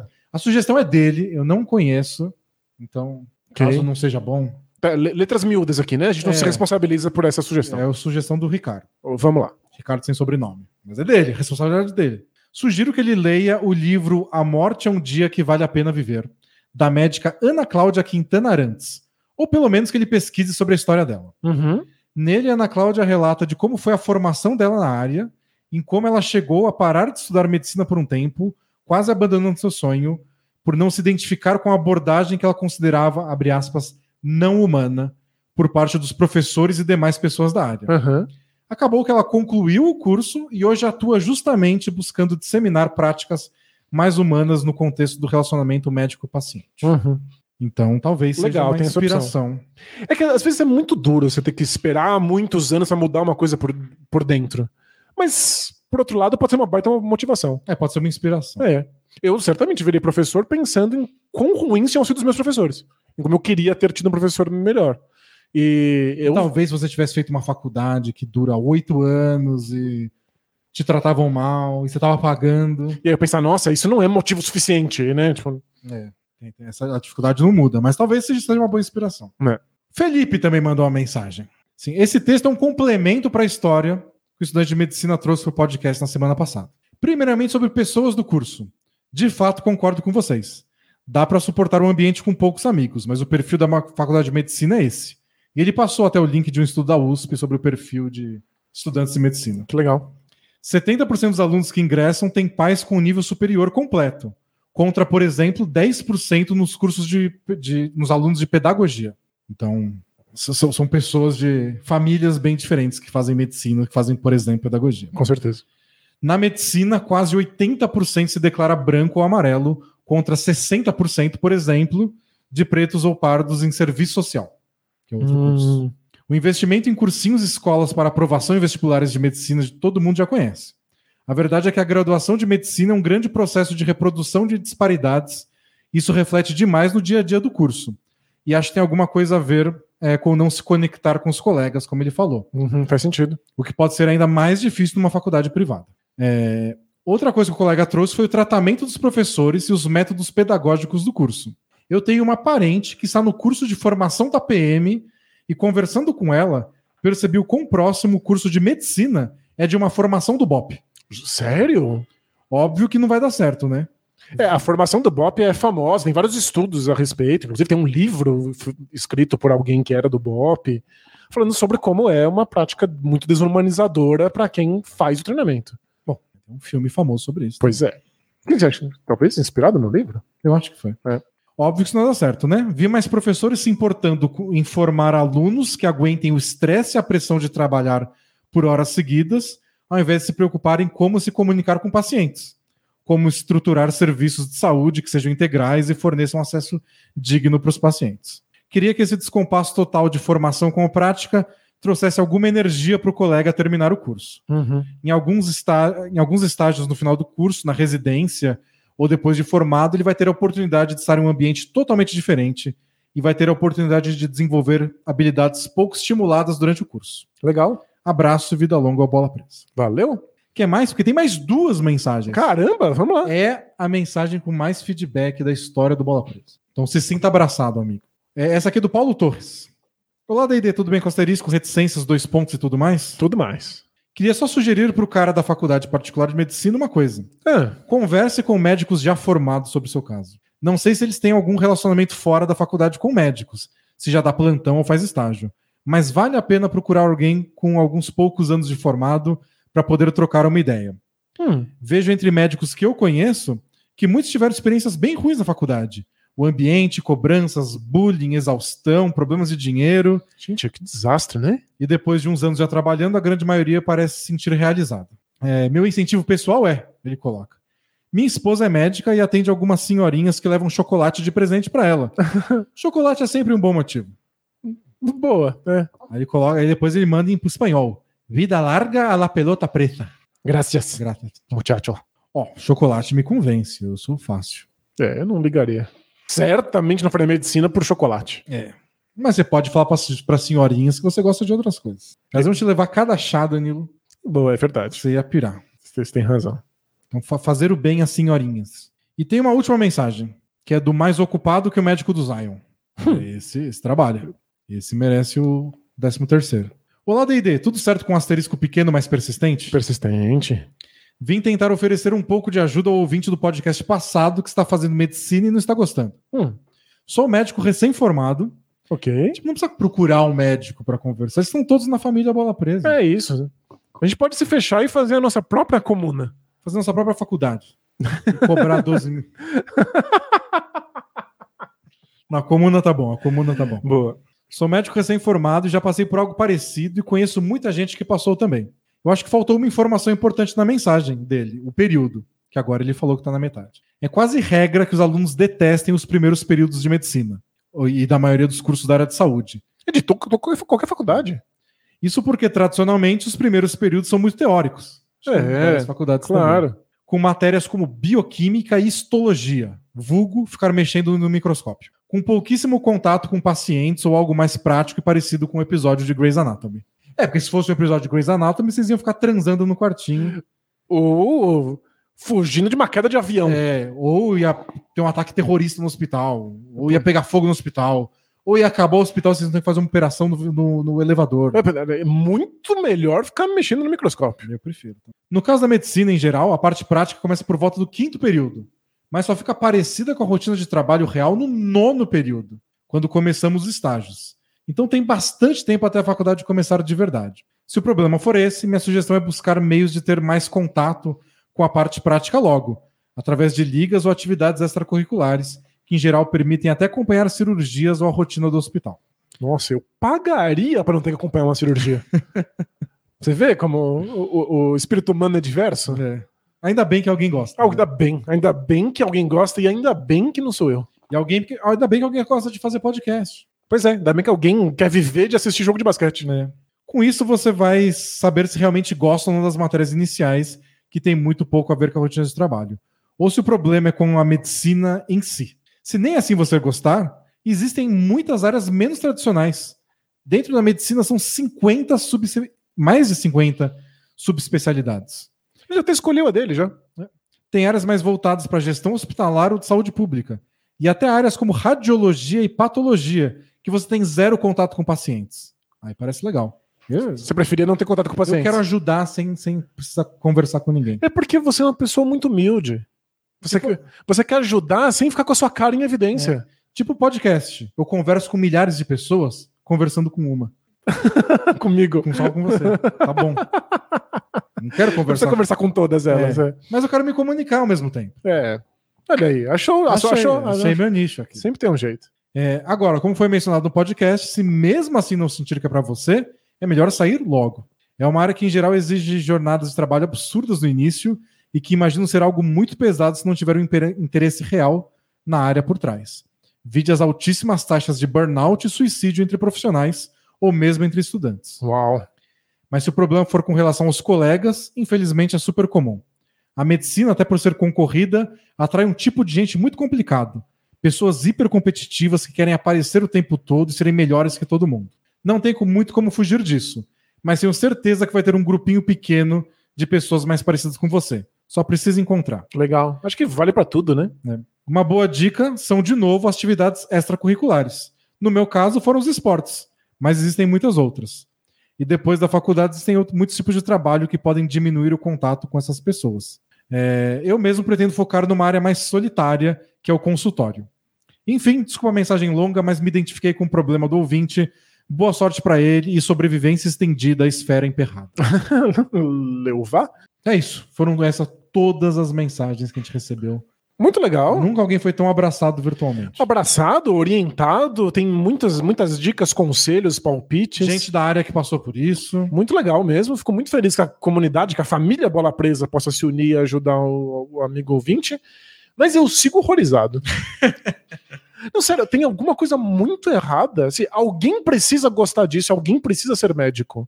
E se essa pessoa, quando gosta de medicina, tem que gastar esse tipo de, de quantia num ambiente ultra competitivo e pouco humanizado, É, alguma coisa deu errado, não é? eu, eu sempre duvido das coisas quando exige que você seja maltratado, exige muito sofrimento. Ou exige muito dinheiro pra uma coisa que você ama e quer fazer pra, É. pra sua vida. É, a parte do dinheiro, o máximo que eu posso responder sobre isso é. Tipo, é, é absurdo. É só absurdo. Ponto, É absurdo. O máximo daria pra falar é, tipo, você entrou com 17 anos. Daria pra insistir mais anos, tentar entrar numa faculdade pública. Que é ainda mais concorrido, ainda mais difícil. E por isso tem gente que fica quatro anos fazendo cursinho. Isso, que vai ter mais burnout, mais competição. É. Mas ele foi direto, 17 anos e já entrou na faculdade de medicina. Aí, aí a questão do dinheiro entrou mais pesado. E nosso ouvinte, que também foi abraçado aqui no pessoal que tá acompanhando ao vivo no YouTube, falou que também tem outra opção, que é ele pode só parar um tempo. Ele pode É, trancar um a faculdade e dar uma pra dar uma respirada. respirada, é. né? Lembra que isso sempre. a- a- a pisar no freio momentaneamente sem ter que descer do carro sempre é uma opção. E já me arrependi de fazer uma metáfora com carro já. Bom, temos. A gente passou um pouco do tempo, mas acho que eu não li nenhuma pergunta de relacionamento, né? Sim, vamos com uma aí pra fechar? Tem, tem, tem uma de relacionamento aqui pra fechar. Vamos lá. Ah, ele assinou como: Será que eu sou um jogo de paciência na forma humanoide? Espero que não, mas vamos, vamos descobrir. Olá, dupla Kolbichek do entretenimento brasileiro, mas sem as brigas. Vocês não sabem? Cogitem aí, sabem. dar audiência, pra dar, É. pra dar discussão no, pro- no programa de TV. Às vezes a gente briga loucamente, mas é nosso empresário que resolve as coisas. Isso. A gente se, se tolera porque a gente ganha muitos títulos aqui É, com a presa. campeonato, todo ano na final. Acho que a gente nunca brigou, desde que a gente se conhece. Tudo bem com vocês, asteristicamente falando? É, estatisticamente falando, tá, tá, tá beleza. Bom, sou um assinante de vocês desde 2017 e venho aqui de forma anônima contar um caos da minha vida e pedir uma ajudinha a quem mais ajuda romanticamente o povo brasileiro, vulgo bola presa. Pô. Tenho 23 anos e sou da terra do Danilo. São Bernardo? São Bernardo da borda do campo. Ele escreveu da borda? Não, eu que Você que acrescentou, eu né? que acrescentei. Onde a gente come pastel de carne atrás da porta. Já- acho que eu já contei isso algumas vezes, mas eu sou paulistano, porém, Porém. não só estudei em São Bernardo, como na terceira série, vulgo Hoje seria o quarto ano. quarto ano do sei lá o quê, Aham. eu fiz um trabalho para feira de, de a gente chama feira cultural na escola, da história de São Bernardo do Campo. É mesmo? Então eu estudei tudo, peguei os livros antigos lá porque não tinha internet ainda na época. Visitou a igreja matriz? visitei tudo que precisava visitar, falei de quando virou cidade, virou província, virou cidade, de quando era a borda do campo. Olha só. Me dediquei a São Bernardo da Borda. Agora eu não volto mais, porque não tem mais o que fazer. Deus, Você se dedicou muito mais do que eu. Jamais vou me dedicar e eu nasci lá. É quando você nasce, você não valoriza. lá. É, né? Tem que ser turista. Ele continua. Trabalho em uma empresa que presta serviços para a famosa empresa de telecomunicações com um nome vivíssimo. Se é que me entendem. Acho que podia ter sido mais discreto, É, mas tudo bem. acompanhamos. Lá conheci uma pessoa que atua como gerente. Ela é bem legal, pegamos proximidade rápido, super Uhum. bonita, Legal. inteligente, pontual. Pontual ele não falou. e sempre me tratou muito bem. Essa semana ela começou a me seguir na rede social das fotos e me mandou uma DM com, abre aspas, Oiê, bebê. Oiê, bebê? Oiê, bebê. Ok. Respondi normalmente, papo vai, papo vem. Ela me confessou que me acha charmoso Charmoso? Não sei nem se isso é ofensa. e muito bonito. Ah, melhorou. E que tem vontade de ficar comigo. E que já me procurava na rede social há bastante tempo. Ok. Ela mandou a rela, né? Nossa, uma rela quase total, hein? é. Acho que ela começou com a rela moderada, né? Charmoso. É, char- charmoso. É, é tão calamodrada que eu não sei nem o que quer dizer. Depois quero ficar com você. Aí é total. Isso aí, total. Fiquei animado com a investida dela. Dei sinal positivo para acontecer. Espero que você tenha respondido só com um joinha. Um joinha. Quero ficar com você, joinha. É, joinha. Até aí, tudo bem. Hum. Porém, após estarmos quase marcando algo, ela me solta um, dois pontos. Você sabe que eu tenho 40 anos, né? Eu sabia que ela era mais velha que eu, mas não achei que era tanto. Fiquei preocupado, mas fiz o que todo jovem de 20 an 23 anos faria no meu lugar. Disse que não ligo pra idade, que até melhor, pois prefiro uma mulher mais velha. Que, mas que, que engraçado ela fala. Ela, ela, ela é total mesmo, né? Mesmo, né? Ninguém perguntou a idade dela, ela quis re- responder mesmo assim. Você sabe, né? Você não vai desistir na hora É. quando você vê meu RG. Perfeito. Nunca vai acontecer. Nunca. Mas é- ela é tão rela total que ela responde a perguntas que não foram feitas. É. E falei que prefiro uma mulher mais velha e marquei de encontrar ela fora do trabalho essa semana. Mas não tô muito confortável. Já me aconteceu outras três vezes de mulheres nessa faixa de idade me procurarem. É. Ele é, né? ele é caçado pela, pela- por gente mais velha. Porém, das outras vezes eu não sentia vontade nem atração. Dessa vez eu sinto. Ok. Ou seja, tá respondido também, né? Gastei à toa essa pergunta. Por isso, Ele tá com vontade e atração. É que, que bom que não é uma questão com a idade, é uma questão caso a caso, como deveria ser, e pronto. Só que estou muito inseguro. Com Ela quem? já foi casada, é viúva há oito anos, tem três filhos. Nesses oito anos teve outros relacionamentos e eu nunca sequer namorei. Fiquei no máximo meses com a mesma moça e olhe lá. O que eu faço? Como perder essa insegurança? Devo ir mesmo assim? Ou devo dar o bolo na senhora? Ajudem esse assinante muito feliz com o conteúdo que não perde nada de que vocês fazem. Valeu. Abraços, vida longa, bola presa. Agora sim, valeu. PS. É, tem um um PCS. Sei que ultimamente tiveram questões de relacionamentos no Both Things Play Hard é, no trabalho, com questão de hierarquia, etc. Porém, Porém. ela é gestora de outra área. Ok. No meu setor, ela não é minha chefe, é apenas uma pessoa que tem um cargo maior que o meu, numa parte diferente da empresa. Mesmo assim, não é um problema? Interrogação. Acho que não, né? É, essa parte eu tô confiando em você. Que você sabe o organograma da empresa de core e que não vai ser um- uma dor de cabeça. Isso também é caso a caso, mas olha, não pode ter dor de cabeça mesmo. É que talvez seja uma coisa que vocês se veem uma vez só e acabou. É. Pode acabar bem, pode acabar mal. Então você tem que estar bem seguro de que são áreas que não se conversam. Isso que não se cruzam nunca em hipótese alguma. Agora, e mesmo assim, vai saber. vai saber. Mas, fora isso, se você tem vontade e tá interessado, que diferença faz? ô? Acho que ele tem seguro porque ele é inexperiente e ela é uma mulher experiente. Ela é uma jovem senhora. É uma jovem senhora. Nossa, esse nome já tem marca Já tem. registrada. Ela é só uma senhora. É Ela, ela é uma jovem senhora, ela não é a jovem senhora. Boa, uma. Uma. É, tem, que, tem que acertar o artigo. Mas, Mas- ele tá inseguro. Mas não é problema nenhum, ela também tá ciente disso. E se ele não performar na, na- como ela está acostumada na sua vasta experiência? Então, então, mas o, o- legal da Rela Total, ela te avisou na hora. Você está ciente que eu tenho 40? Ela está ciente da sua idade, não é? Então ela também está ciente que você é, obviamente, mais inexperiente do que ela. Talvez essa seja a graça. Então, pois é, a gente nunca sabe o que que atiça o outro, né? Talvez ela procure alguém mais novo, porque, tipo, eu sou experiente, ele não Isso. Talvez é isso que encanta. mandar na situação. Pois é. A gente não sabe. E é por isso que, se você está interessado e a pessoa convida, você só vai. É, eu também acho. Não pensa muito, não. É tão difícil. Tipo, você tá solteiro, ela tá solteira, você tá interessado, ela tá interessado. Não, não precisa ser mais, mais complicado do que É, isso, né? aproveita isso. Mas se você for rela total, total, manda essa mensagem. Você está ciente de que eu sou muito inexperiente e que eu tive pouca, pouca, É. poucas namoradas? E ela vai dizer certamente sim, assim como você disse sim É. quando soube da idade dela. E Vai dar tudo certo. corre pro abraço. Vai dar tudo certo. Ou não.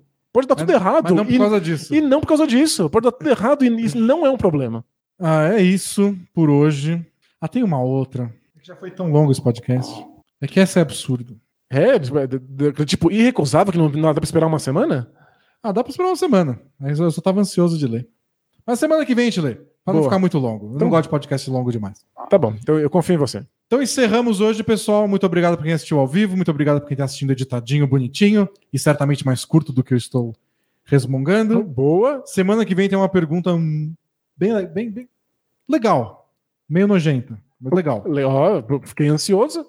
E muito obrigado a você que é assinante do Bola Presa, torna a Bola Presa possível. E se você ainda não é, considere assinar. E tem sempre conteúdo novo exclusivo, tem coisas novas vindo aí em breve.